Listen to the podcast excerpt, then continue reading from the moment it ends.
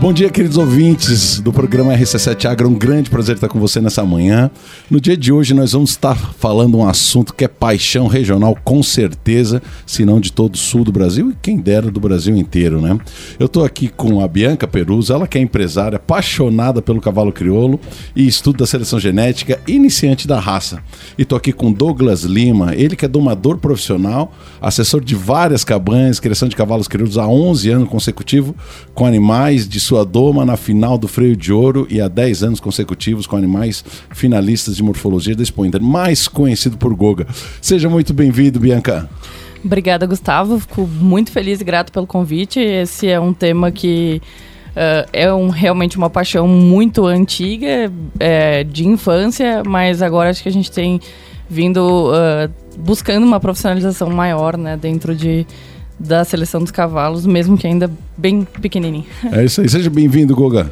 Obrigado, seu Gustavo. Tudo, é muito bom a gente poder vir falar um pouco do, do que a gente trabalha e há anos vem se especializando para conseguir ter um resultado importante, uh, principalmente falando no, no freio de ouro, que é uma competição muito difícil de tu chegar, por conta que a competição está muito acirrada, é muito forte, então a gente tem que estar tá cada, cada dia buscando evolução para poder conseguir lá estar tá no palco maior sempre. É isso aí. Olha, antes da gente chegar nesse grau de profissionalização e tudo mais, né? É, é muito legal a gente falar sobre algo que é uma paixão. Né? É, às vezes eu acho que, que, que certos assuntos eles passam daquilo que a gente chama da esfera racional e passa a ser uma coisa totalmente que você não consegue explicar o porquê. Né? E eu acho que a raça de cavalo crioulo ela passa muito por isso, por uma questão de uma paixão é, que passa de, de, de, de pai para filho, de filho para neto, para bisneto e tudo mais. Bianca, fala um pouco sobre essa paixão, do que, que significa e o que é o cavalo crioulo. Uh, bem, Gustavo, eu uh, fui criada entre dois lados, assim. O meu lado avô paterno tinha fazenda, gostava muito de, da criação de gado, não tinha envolvimento com cavalo. E eu desde sempre gostei muito. Meu pai não teve esse envolvimento, não, não foi para esse lado e a minha mãe também não. Uh, por um momento da vida, ela teve outro casamento e aí a gente teve um envolvimento maior com a criação de gado. E lá com nove anos veio meu primeiro cavalo crioulo, um que eu vi lá numa cabanha e, e que me chamou a atenção. Na verdade, era um cavalo é, inteiro, era um cavalo garanhão e muito dócil, assim, tinha um olho azul. E aí, na, naquele momento, foi o que eu me identifiquei, assim, me apaixonei. E eu fiquei com esse cavalo até ele morrer, e aí vim uh, morar em Lages e fui perdendo, na verdade, o contato uh, com a raça, né? Com o cavalo, assim, e não tinha mais uh, contato com o meio, porque eu tive contato com o meio pouquinho lá quando criança, mas né, é muito diferente, era muito diferente, até porque eu, dentro da esfera familiar, era realmente a que além de ter mais inclinação, era que realmente tinha paixão pelo cavalo, né? Então até pratiquei hipismo, né? Fui para outros lados, mas nunca deixei o meu cavalo crioulo, que para mim era o cavalo ideal, né? Ele, todo mundo tentou me levar pro hipismo, me tirar o cavalo. Ah, vamos comprar um cavalo de hipismo, vamos comprar um cavalo de tambor, que era o que na época em Balneário Camboriú era forte demais, uhum. né?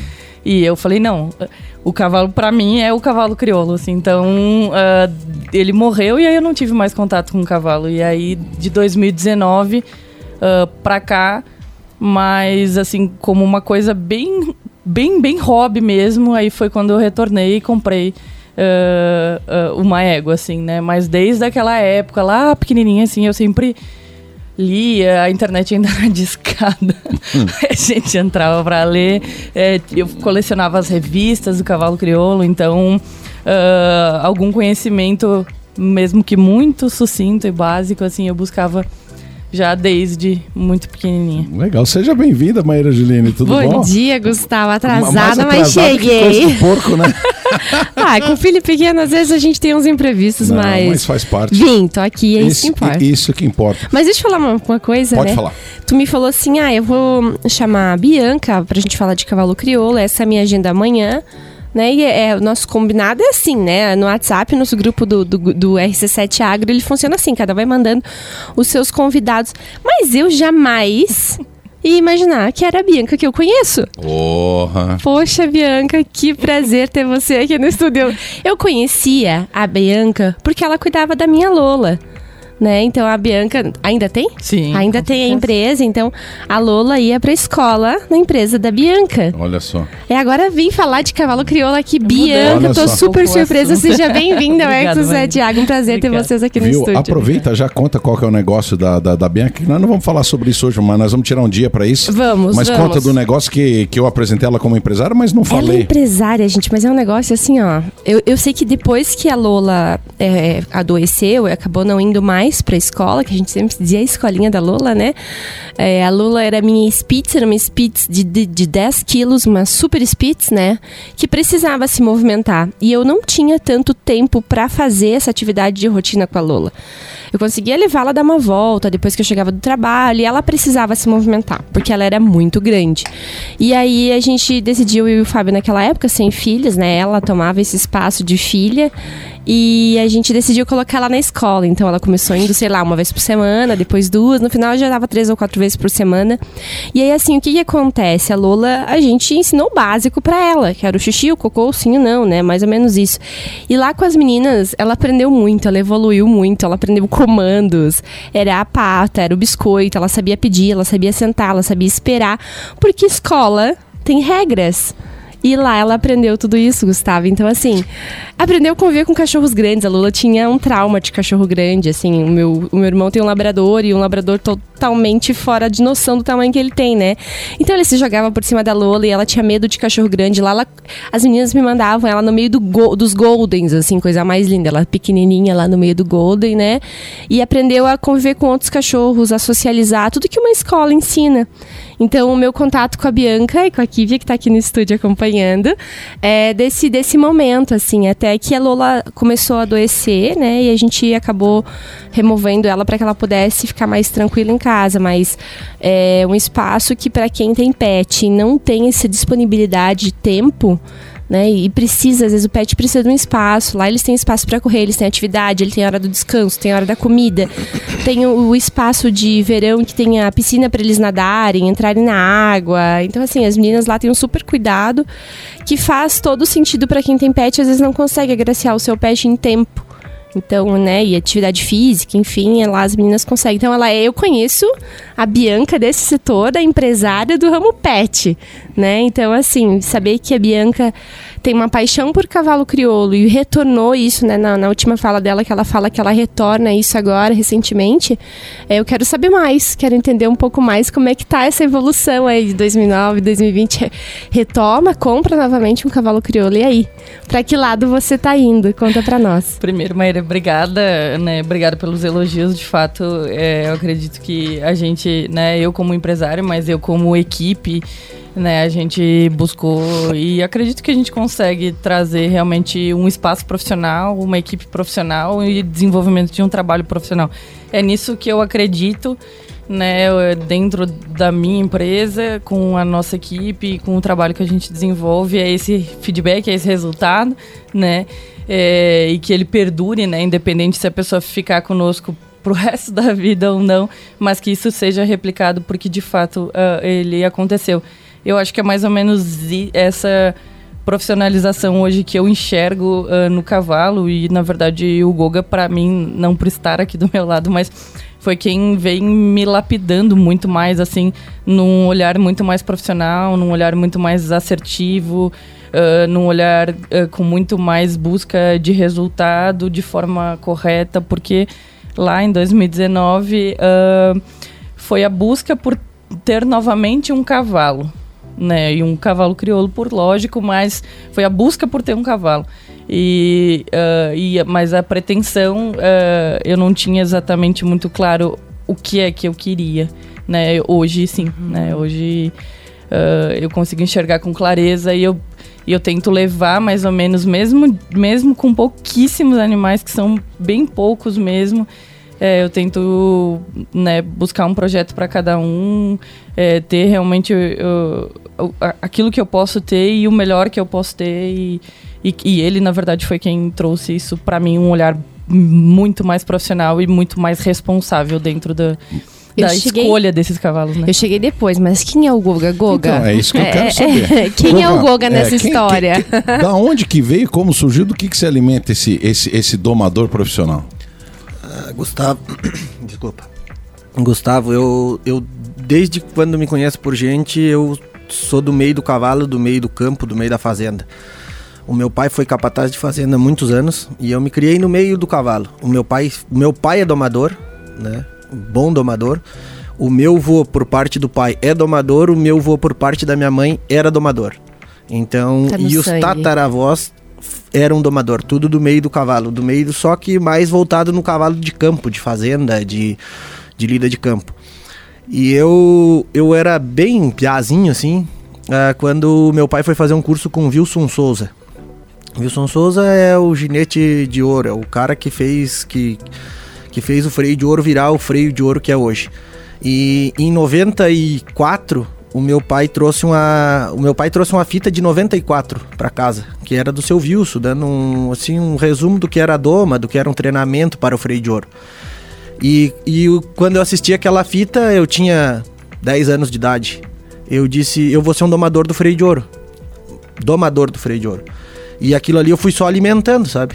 Tinha já meu pai que domava na fazenda, que cuidava do campo, cuidava do gado, cuidava da fazenda. Meus avós eu já tinha visto domar e, e tudo isso, mas aquilo muito amador, porque era uma doma mais assim a campo, uma doma mais de fazenda. Sempre, ah, uma das coisas que sempre aprendi sempre com o pai foi o respeitar o cavalo, sabe? Tipo, tem a diferença do domador que doma simplesmente por domar de qualquer jeito, e o meu pai, apesar de ser lá naquele tempo, lá atrás, ele era um cara que estudava muito o próprio indivíduo, sabe?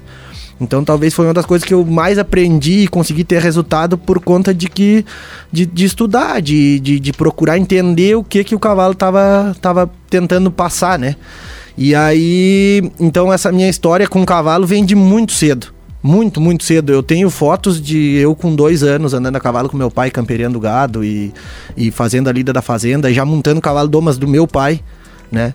E então isso foi muito cedo assim para mim a, a, a conexão ali com o cavalo, o tempo com o cavalo, aí e aí foi se tornando natural aquilo ali de tu de ser, ser natural na verdade, porque era natural para mim. Eu eu comecei a estudar numa escolinha de interior, eu ia a cavalo pra escolinha, dava dois quilômetros, eu, o pai pegava, eu tinha uma mula preta, pequenininha assim, petiça, eu, o pai encilhava pra mim, eu ia pra escola e voltava da escola de a cavalo. Ô Goga, ó, de, de, de que cidade nós estamos falando? De onde que o Goga nasceu? Hum, Eu nasci em Lages, mas o meu pai era capaz de uma era capataz de uma fazenda no Painel, onde eu moro hoje. Que é a fazenda dos Vinoco ali, que era o Hilário Vinoco, o Euclides Matioli, que é o seu Matioli, que a gente chama com respeito, que a gente tem o Hilário até o Hilário, que a gente tá falando que o pai era capataz da fazenda, é meu padrinho, sabe? E eu tenho um convívio muito bom com ele hoje, é um segundo pai que eu falo assim. Então eu comecei tudo isso lá. E, e, e, e talvez todas as oportunidades que eu tive de crescer foram com eles, sabe? Foram com a família deles ali, com, com o pessoal que, que, que viram o potencial e, e me chamaram e me deram oportunidade, sabe? De, de, de conseguir chegar onde eu cheguei. Claro que tem muito do meu resultado, porque eu me dediquei a isso e, e me doei a isso sem, sem não medir esforço, não tinha hora, não tinha dia, não tinha. Eu vivia para aquilo ali, né? E vivo até hoje, né? Mas, Goga, tem, tem um resumo muito bonito da palavra sucesso, né?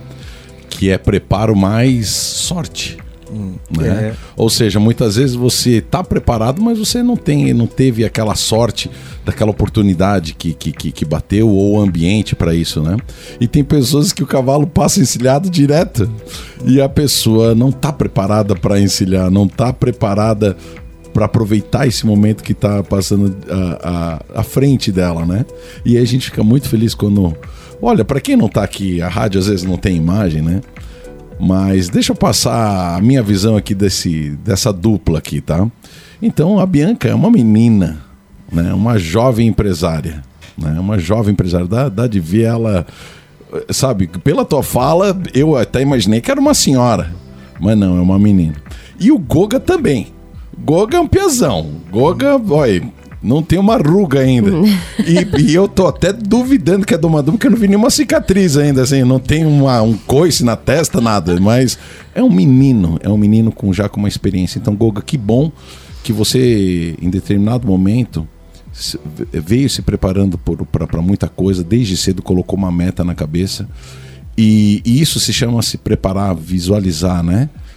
E quando apareceu essas oportunidades que a vida te trouxe, você soube aproveitar e principalmente aí você a gente fala sobre caráter, né, Maíra? O caráter de ter gratidão por aqueles que ajudaram nessa projeção, né? Então é muito legal.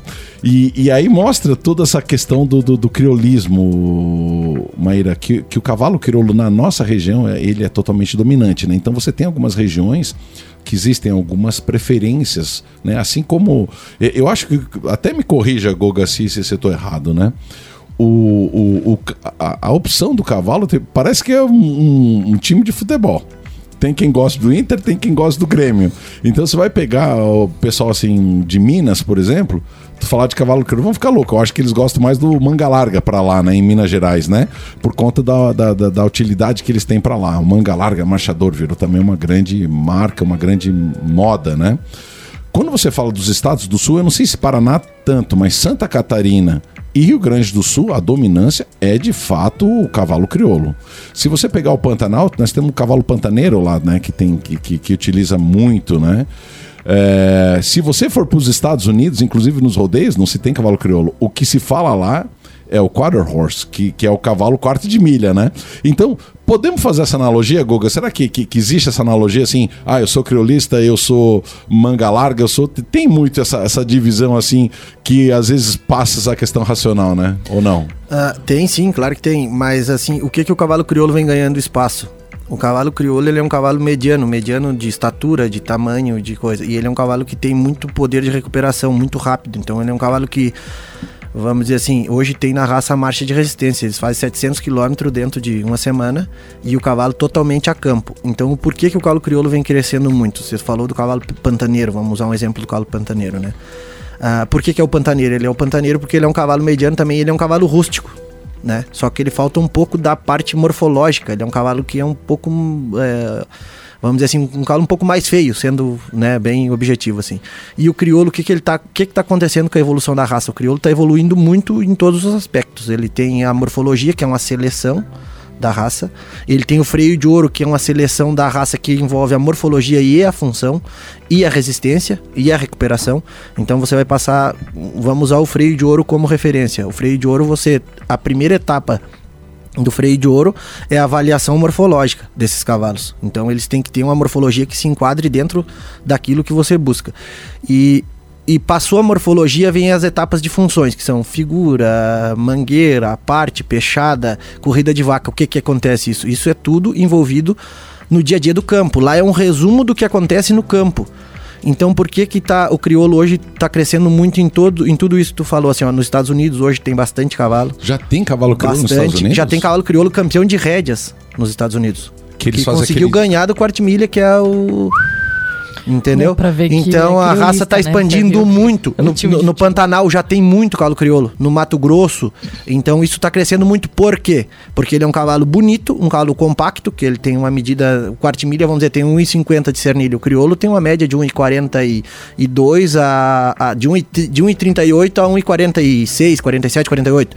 Então ele é um cavalo um pouco mais reduzido, assim, de tamanho e coisa. Mas ele tem essa parte de rusticidade muito firme e tem. E daí o que acontece? Ele tem a beleza, que é a morfologia que a gente chama hoje, no freio, e ele tem a resistência. Então é muito fácil de tu tirar um cavalo daqui do frio, que aqui dá menos 4, menos 6 um cavalo a campo, e levar para o Mato Grosso com 45, 50 graus, e ele trabalha da mesma forma que ele trabalha aqui no frio.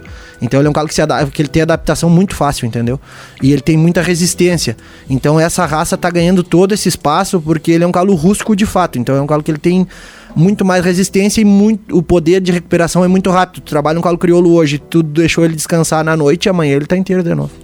É, Esse... o crioulo tá assim desenvolvendo Alemanha, né? É, Alemanha. Itália. Tudo. Né? Já tá existe, por... ele, hoje é, ele tá em com diversos. É, já grande. existe a formação de uma associação na Itália, né? Olha já existe isso. uma prova, já existe o freio de ouro Itália, lá, né? correndo lá, né? Claro, o, o, não é exatamente até o biotipo dos uhum. animais ainda é um pouquinho diferente, e, e, mas já tem vários profissionais correndo profissionalmente lá, né? Animais exportados. Né? Que legal. Essa é a Bianca, empresária, proprietária da The Dogs envolvida aí com os pets da toda a nossa região, mas apaixonado pelo cavalo crioulo. Eu tô aqui com o domador profissional Goga nesse bate-papo gostoso sobre o cavalo crioulo. Fica com a gente que a gente já volta no segundo bloco.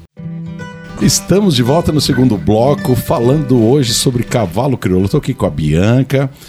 Seja muito bem-vinda novamente, Bianca. Obrigada, Gustavo. E estou aqui com o Goga. Goga, seja muito bem-vindo. Cara, é um prazer estar conhecendo um domador profissional, viu? Eu não tive ainda a oportunidade. Obrigado, Gustavo. Eu que agradeço aí. Goga, nós estávamos falando é, no primeiro bloco sobre essa questão das raças né, ao redor do mundo, essas preferências, e eu fiz uma analogia é, da paixão que se tem a uma determinada raça é, com um time. Né? Então você vê pessoas é, que, que, que, que, amam a raça crioula, você vê pessoas que amam de fato essa raça, mas nada como uma visão do profissional. Né? Eu, eu vi que você tem uma visão é, muito prática com relação à funcionalidade. Né? Então, existem essas paixões. Eu acho que, que, que, que o cavalo crioulo ele tem um diferencial, como você estava dizendo, questão da rusticidade, vem se adaptando e ganhando é, fronteiras por conta de toda essa questão que ele consegue se adaptar a uma montoeira de situações, né, Goga? É, a diferença dele é isso, porque que, que, o, o, o cavalo crioulo em si ele é a mistura de quase todas essas raças que a gente está falando, né? E aí eles conseguiram fazer uma raça pura hoje, que é o crioulo, que consegue se adaptar a qualquer clima, a qualquer situação e a qualquer improviso, a gente, vamos dizer assim. O cavalo crioulo ele é do freio de ouro ao laço, à criança, a qualquer coisa que tu queira. Então, antigamente tinha os cavalos crioulo que era um cavalo mais rústico e um pouco mais difícil de lidar por conta que focaram lá na rusticidade, daí depois eles foram evoluindo aquilo ali. Hoje o cavalo crioulo ele vai, ele se, ele vai se, ele se ele tem vamos dizer, ele tem um poder de, de, de, adaptação muito grande, assim, que tu consegue ter para o teu filho e esse mesmo cavalo tem todas as condições de chegar na final do freio de ouro e competir de alto nível até ganhar o freio de ouro. Então eu conheço éguas até que eu domei que ganharam freio, que Coisa assim que hoje tu dá para uma criança de, do, de 4 anos andar sem hum, preocupação nenhuma. Então a, a, a raça a genética evoluiu tanto que a gente consegue ter esse essa é, tu consegue aproveitar em todos os aspectos entendeu então é, o cavalo em si eu, eu falo do cavalo crioulo hoje porque é o cavalo que eu já que eu hoje eu lido só com o crioulo né por conta da, da, da, do resultado que a gente quer ter e quer chegar na final do freio, né? É, é o foco maior meu, é o final do freio. Ah, mas eu já lidei com bastante raça, assim, com, com artimilha, com todos eles. E a gente, o, a pessoa que gosta do cavalo em si, ah, você escolhe uma raça porque é a raça que fica mais, mais perto daquilo que tu busca. Mas, ah, na verdade, a gente gosta de cavalo bom. A Bianca concorda comigo. Se for um quartimilha bom, a gente vai montar. Entendi. Entendeu? Independente da raça. Então a gente procura, e é isso que, gente, que tu falou, a parte da funcionalidade, né? Então, assim, um cavalo crioulo, você consegue correr rédeas, você consegue correr o, o timpene, você consegue correr as paleteadas, você corre, consegue... E tem raças que não conseguem se adaptar a qualquer modalidade, entendeu? Hum. Então o cavalo crioulo eu acho que ele é um cavalo completo por conta disso. Versátil, né? Isso. Ô Guga, sabe o que, que eu queria. Tu que lida com, com cavalo crioulo, a Bianca também pode. Diz que, que, como diz, desde pequena lia todas essas revistas, né? Eu queria falar nesse programa um pouco mais, não entrar ainda nessa parte profissional tua. Quero, quero aproveitar, já convidei o Goga aqui para um, um segundo programa para a gente falar sobre essas questões profissionais, né? O que leva é, um cavalo a chegar a, uma, a um status é, de campeão do freio de ouro, porque, porque é uma, uma situação, é uma organização tão grande, Maíra, que a gente não consegue nem de fato qualificar, ou seja, é, nós vamos falar sobre isso, tem as regionais, é, inclusive Espolages é um, uhum. se eu não me engano, é uma, é uma seletiva, né? Mas Goga, vamos falar sobre assim, eu, eu imagino que o cavalo disse é a mistura de várias raças, isso tem a ver já da época é, dos tropeiros aqui passando pela nossa região, né? Ou seja, será que, que, que tem a ver? O pessoal vinha com o cavalo para atravessar com as mulas, acabava se deixando, perdia um cavalo por aqui, isso ia misturando um com o outro. Qual que é a origem, é, me corrijam, né? Qual que é a origem dessas misturas que, que fez o cavalo crioulo e como que surgiu na nossa região o cavalo crioulo? Ah, o cavalo crioulo aqui na nossa região surgiu há muito tempo já, faz tempo na verdade, né? Só que a raça foi evoluindo de um, de um, de um tempo pra cá, assim. Mas o cavalo crioulo já é um cavalo antigo, né? Começou com o seu Adolfo Martins, com o seu Pedro Lisboa, com, essa, com, esse, com esse pessoal mais antigo aí que fazia parte do Sindicato de Lages, que eles trouxeram o, o Alneto, que trouxe o primeiro exemplar para Lages, foi o Alneto, comprou um cavalo e, e foi, e foi cruzando nessas éguas comuns de serviço que ele tinha, que era o cruza com árabe, com milha, enfim. Ele foi botando o crioulo nessas éguas e foi vendo que o cavalo ia se sobressaindo por, por, por resistência, por funcionalidade, por temperamento, e aí isso foi crescendo, sabe? Foi, foi sendo foi, foi virando meio que foco. E aí veio a Fazenda do Barreiro, veio a Santa Mônica, veio essas cabanhas que até hoje são da raça, até que a Santa Mônica era, é, é, é, era propriedade do pai do seu Lauro, do Lauro Martins, da, dessa família ali, do Adolfo Martins deles, que hoje ficou São José das Lages e tal, né? Mas assim, a, a origem do cavalo crioulo vem do árabe, vem desses cavalos mais da, da, da, parte de rusticidade, que é o que eu te falei lá no começo, que eles queriam fazer um cavalo mais rústico, uhum. a princípio mais rústico, né? E agora, o que, que aconteceu? A, a, raça foi evoluindo, ela vai ficando pura, na verdade, né? Ela uhum. é pura hoje. Ela foi evoluindo e foi agregando um monte de questão, que foi a morfologia, que foi a função, que foi... Eles conseguiram chegar num padrão da raça hoje, que tá cada ano... Tipo assim, tu mais vai... criterioso, né? Tu vai na Expo Inter hoje, e ver a final da Expo Inter, da morfologia. Tu chega lá e tu fica apaixonado. Pá, tem uma eguada linda, tem não sei o que. Tipo assim, ó, eu tive o prazer de trabalhar na Vendramin e eu conheci a égua nota 10 da raça, se chama Oraca do Itapororó, né? E é linda a égua, não tem o que falar. Só que hoje, se tu vai na Expo Inter, estou falando de, de 12 anos atrás, uh, se tu vai na Expo Inter, uh, tu vê que a Oraca se fosse hoje, talvez ela não chegasse, né? deixa, Tamanha evolução, né? Deixa eu fazer um gancho porque você citou alguns nomes e, e, e, eu quero, quero, quero puxar um nome aqui que é o Alneto. Poucas pessoas sabem, mas o empresário que me abriu as portas em Lages foi o filho do Alneto, o Valmor Neto, que é veterinário e tinha uma leitaria dentro da área do, do Alneto. E, e, era uma pessoa que era um ícone, uma verdadeira lenda urbana, para não dizer outra coisa, né? Todo mundo tinha, tinha histórias para contar sobre esse senhor e eu tive o prazer de conhecer ele pessoalmente. E tinha um cavalo muito velho lá, que era exatamente um dos primeiros que ele, que ele tinha importado do Uruguai. E era um cavalo puro crioulo. Mas se você olhasse hoje, você diz assim: não, isso é um pangaré. Esse, é, é, esse cavalo que eu tô falando. Era um, era um cavalo baio, Bianca. Uhum. A cabeça dele parecia a cabeça de uma, de uma zebra, assim, gigante. E hoje você vê que essa questão da, da morfologia, mas é aquilo que o, que, o, que o Goga estava dizendo todas essas misturas e foram criando os padrões de evolução morfológica e tudo mais para chegar no que chegou hoje, mas passou pelo sangue daquele lá no passado, que foi um cavalo importado, eu me lembro, era um cavalo baio, é, era muito manso, mas ele tinha. O que me chamava a atenção era o tamanho da cabeça, sabe? Que era muito, muito grande. E, e aí eu via que ele misturava é, nas, na, nas outras éguas, ele tinha Era também. Árabe, né? Ele tinha árabe. Ele e o árabe, Maíra, não sei se tu sabe, é uma das raças é, mais resistentes, porque eram cavalos que eram usados para grandes cruzadas, né? É, pelo, pela região desértica e rusticidade, questão de água e tal. Mas aqui na nossa região não emplacou nunca, porque o pessoal gosta do laço e o árabe corre com a cola levantada, né? E ele é um cavalo de temperamento mais difícil, é, né? muito brabo, muito sangue, muito é, quente. Muito quente, isso aí. Muito quente. E, e aí o Alneto colocava nesses, nesses, nessas éguas árabes dela. Ele chegou uma vez e me deu uma, um cavalo, assim que eu recém tinha, tinha comprado a propriedade lá nos macacos, um cavalo baio. Muito legal, uma história muito legal, me fez voltar no passado, o, sabe? O, que nem, pegando esse gancho, o meu pai foi domador do Alneto. Olha só. O meu pai, quando, quando guri, né? Quando mais novo, ele trabalhou acho que uns quatro anos com o, seu, com o. Alneto. E é. ele domou esses cavalos cruzados crioulo com árabe. Tu vê, né, cara? eu sei dessa história da, do, do, do Alneto. E ele tinha muito cavalo, né, cara? Tinha, tinha. É, a fazenda era muito grande, né? Tinha muita demanda Imagina. de serviço. Ele, era, ele tinha bastante gado, a fazenda era grande, né? Tinha, então movimentava muito o cavalo, né? É isso aí. Gustavo, ah. mas eu não posso deixar de lembrar e ah. agradecer os nossos patrocinadores nessa manhã. Vamos lá, gente, né? Lembrando que a Rádio 17 é nossa grande mantenedora, é ela que nos abre as portas para que a gente possa fazer esse programa acontecer. Mas nós, nós temos também grandes apoiadores, entre eles Cooperplan, Tortelli Motores, Sindicato Rural de Lages, Camargo Agronegócio, Cicred, PU Ambiental, GTS do Brasil e Husqvarna. Muito bem. Meu Deus do céu, Você né? viu já? A lista já aumentou, é, é grandona pra caramba. É isso aí. Gustavo, mas assim, assim, a gente falou de cavalo crioulo. Eu, na verdade, fazia muito tempo que não montava. Esses dias que eu me aventurei lá com. Foi lá na lua cheia. Na lua Aldinho. cheia. Aldinho Martins me passou os ensinamentos e fui eu e Mariá. Ah, Mariá tá doida, né? Ela já falou pro Aldinho que na próxima vez ela quer um trajeto mais longo, que aquele lá era muito curtinho.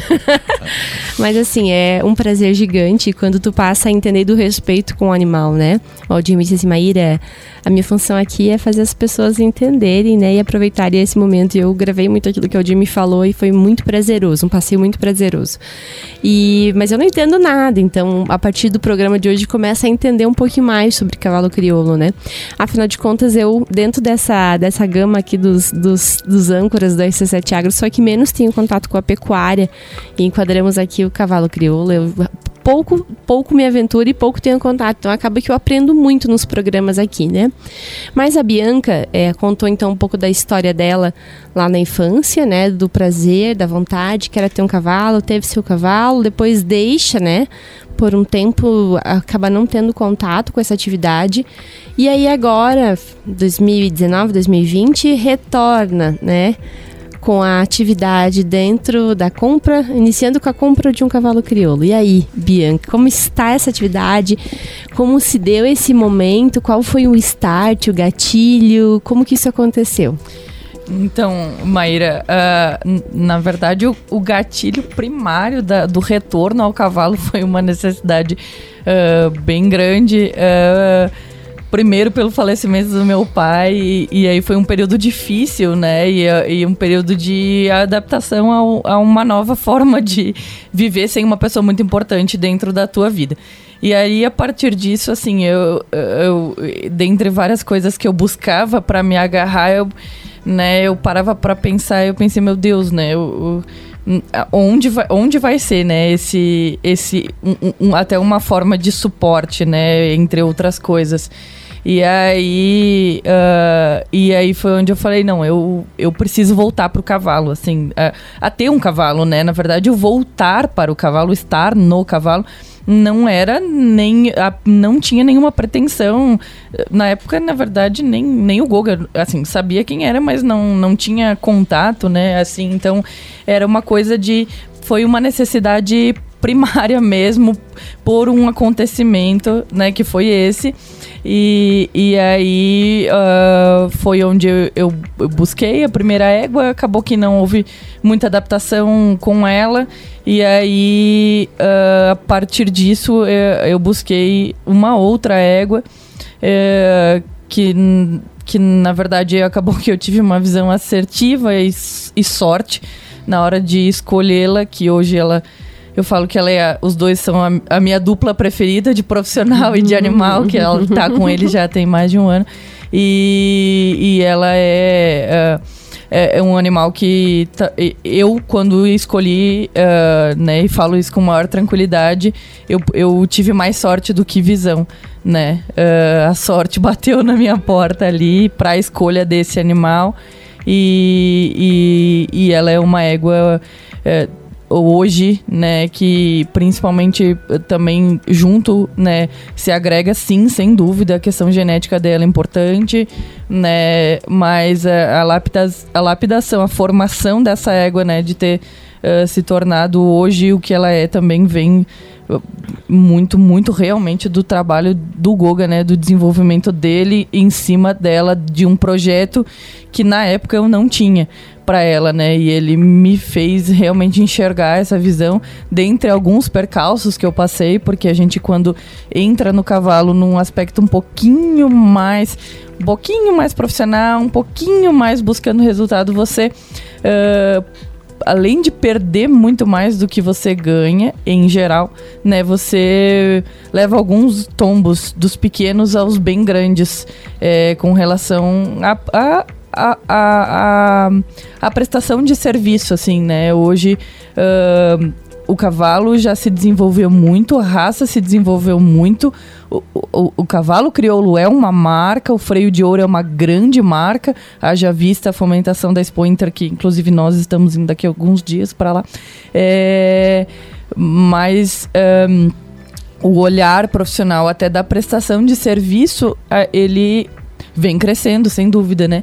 Mas é, eu fui encontrar realmente com ele, né? Então aí é, é, é essa égua ela se tornou muito mais importante e de, a partir dela a gente criou objetivos, né, para ela uh, dentro dessa eu falo assim, eu, eu não gosto muito de passar algo que eu não, que eu não sou, né? Até eu brinquei com, com a minha família esses dias, eu falei, ah, vou criar a página do Instagram, porque ali a gente consegue comunicar um pouco às pessoas do que a gente tem uh, em casa, dos animais que a gente tem, ou do que a gente pensa, do que a gente acredita, mas eu não quero passar algo que eu não sou eu tenho pretensão de chegar, eu tenho foco em chegar, eu tenho meta em chegar, mas é, eu ainda sou uh, muito aprendiz, né? E ouvir pessoas que sabem mais do que eu, para mim é uma das coisas mais importantes e realmente trabalhar em cima de animais que eu acredito com relação à consistência genética, à funcionalidade, ao, preparo, ao desenvolvimento morfológico, que a gente não tem como uh, tirar uma coisa da outra e ir trabalhando com base em cima de, né, da, da criação da alimentação, enfim, todos os processos para você formar um cavalo, né? Então, hoje eu tenho três éguas. Goga, quero te dar aí um minutinho para que você faça suas considerações finais, né? É, mandar teus abraços, para que a gente possa concluir o nosso programa de hoje. E já fica aqui convocado para que a gente entre daí mais nessa questão profissional da doma, da questão da seleção genética, tá bom, meu amigo? Uh, eu queria agradecer a RC7 no nome de vocês aí, do Gustavo e da desculpa, Maíra. da Maíra, dessa oportunidade de a gente poder passar um pouco do que a gente consegue dominar, né? Assim, que é o cavalo em si, da Bianca, de ter feito esse convite aí. Talvez se ela não viesse não convidasse eu também, então não teria vindo, né? Uh, e uh, uh, só um ganchinho ali da Morena, que é a égua da Bianca, sinal da Cruz Morena. Foi uma égua que foi, foi feito um projeto grande em cima dela e a gente consegue vir colhendo esse resultado e ela vem encantando a um público muito grande e que esse projeto vai ser levado adiante, vai chegar, né? E a Bianca tem, teve a sorte de, de, de, na primeira égua ter essa égua, né? E de a gente conseguir montar um projeto e conseguir estar tá concluindo esse projeto, né? Que tem muito bicho bom que às vezes sem um projeto tu não consegue tu não consegue mostrar o potencial por conta que ou falta o, o, o proprietário ou falta a alimentação, enfim. Mas aqui eu queria agradecer principalmente a minha equipe, porque sem a equipe a gente não é nada. E eu tenho dois guri, a minha esposa e o meu filho, que são muito importantes, muito importante a minha esposa por o, por o apoio. E o meu filho tem cinco anos hoje, é um apaixonado por o cavalo, já, já faz parte do, do, do, do serviço lá de casa, corre boi comigo e. E, e, os guri que tem comigo, o Berdan, ao Cadu, que são peças muito importantes. E a todos os proprietários que me dão a oportunidade de eu poder trabalhar com os, com os animais deles e poder ajudar eles na, na da forma que a gente a, vem buscando, a mais correta, a, o jeito mais, vamos dizer assim, o jeito mais fácil de chegar, porque não é fácil, mas a gente tenta simplificar um pouco para poder chegar com condições de competir, né? Então eu digo que hoje a minha doma é assim, é, eu hoje sou, eu, eu tenho um foco muito grande assim na doma de ah, eu vi uma frase há muito tempo de um cara muito bom no cavalo e eu acho que eu, levo isso para a vida inteira, pro resto da minha vida, que no mundo do cavalo na, nada se é perto do que tu pode aprender, entendeu? Então, se eu disser que eu sei, é mentira. Então, eu venho a cada dia evoluindo e buscando um, melhorar, porque eu acho como tudo, em tudo na vida é assim, né? Mas eu acho que o cavalo é mais ainda. Tu tem que estar tá estudando muito, tu tem que estar tá conhecendo muito, tem que avaliar muito cada indivíduo. Então eu queria agradecer a minha equipe, a Bianca, a vocês aí a oportunidade e a todos os proprietários que eu tenho dentro da minha casa hoje. É isso aí, Bianca. 30 segundinhos aí para tu mandar teus abraços também. Obrigada, Gustavo. Maíra, é, eu adoro falar, então isso realmente é um prazer mesmo. É, e até hoje eu sempre falei muito mais sobre cachorro, sobre o segmento pet, todo esse universo. Mas é, falar sobre cavalo é realmente é, é, uma paixão. Hoje tem se tornado uma visão um pouquinho diferente, sem excluir a paixão, né? E junto, assim como o Goga falou, né, também uh, valorizo demais as pessoas que estão junto comigo nessa caminhada e que sofrem junto comigo, que choram, que se desesperam, que querem largar tudo, mas e principalmente também ele, a família dele que eu tenho no meu coração, os guris que trabalham, porque quem tá lá junto no dia a dia, de sol a sol, chuva a chuva, domingo a domingo, são as pessoas que fazem esses cavalos, que formam esses cavalos. E até a minha equipe, uma das integrantes está aqui, né, que uh, isso também acaba que proporciona, né, porque elas também torcem comigo, elas também, né, é, e, e outras estão dentro do, do negócio que também é uma grande paixão, fazendo a coisa funcionar. Show de bola. Obrigada. Olha, hoje nós falamos sobre a paixão do cavalo crioulo, né? Eu sou Gustavo Tais. Maíra Geline. E a gente compõe o RC7 Agro. É um grande prazer estar com vocês. Boa semana a todos.